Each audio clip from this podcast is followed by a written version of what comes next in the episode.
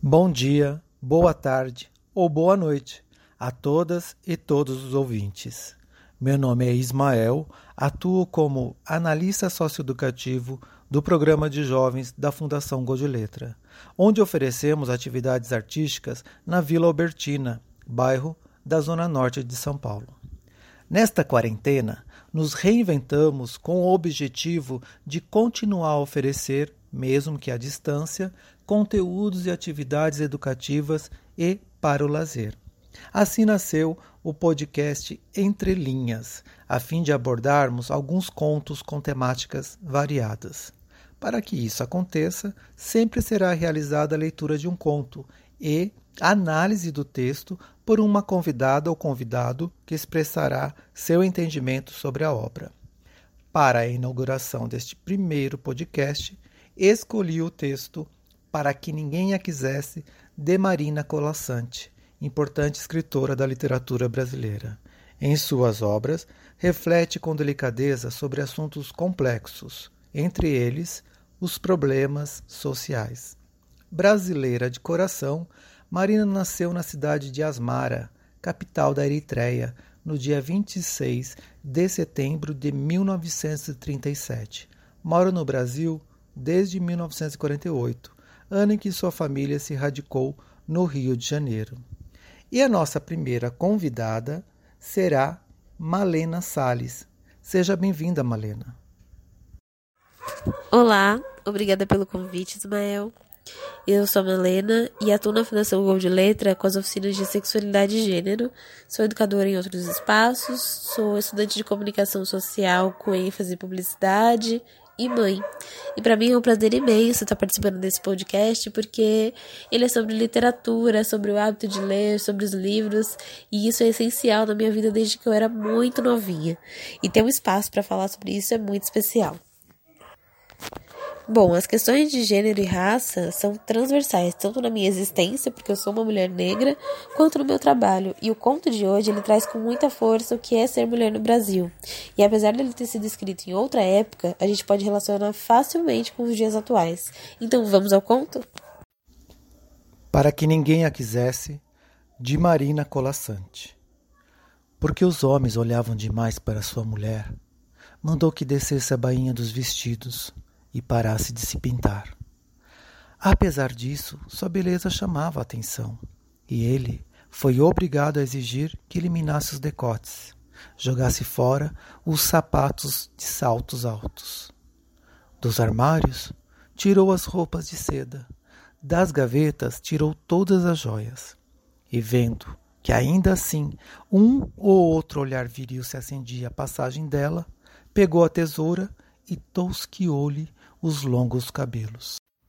Agora podia viver descansado. Ninguém a olhava duas vezes.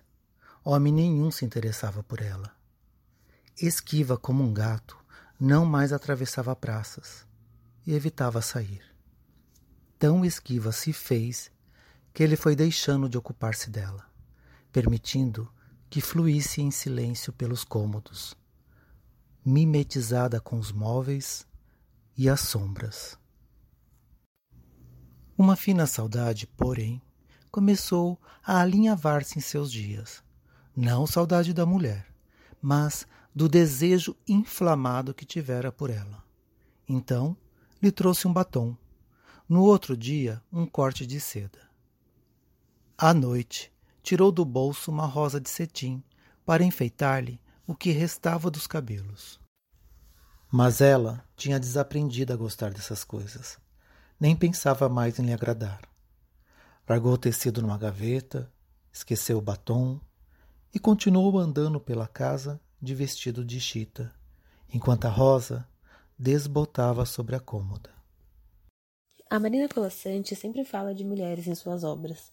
Ela retrata o feminino e usa a ficção para representar a realidade delas diante da sociedade patriarcal.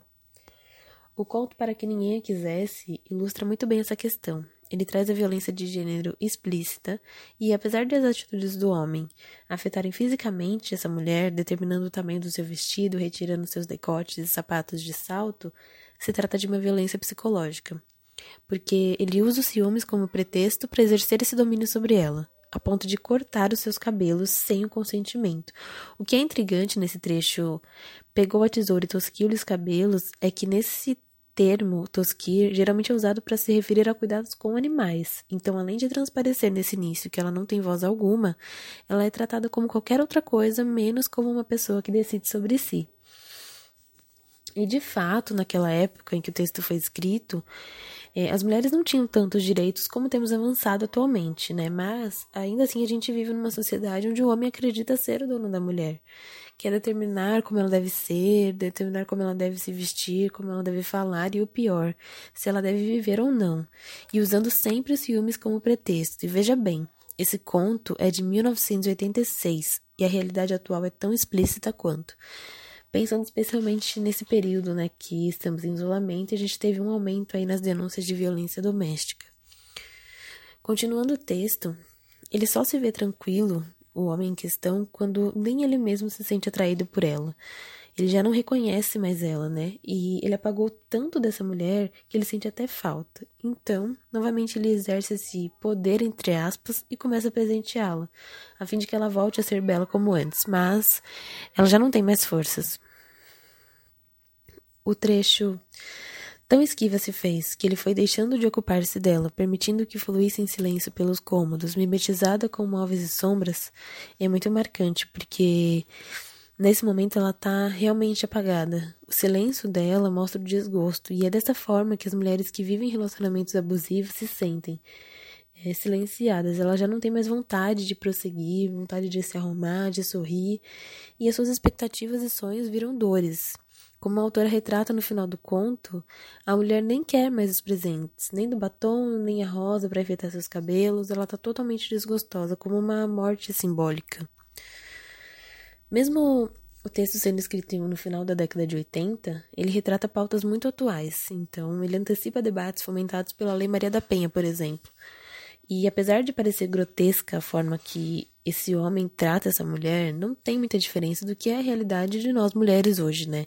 Quando somos impedidas de decidirmos, por exemplo, sobre os nossos corpos ou de andarmos na rua tranquilamente. Especialmente as mulheres negras, que representam mais de 54% de vítimas do feminicídio no país.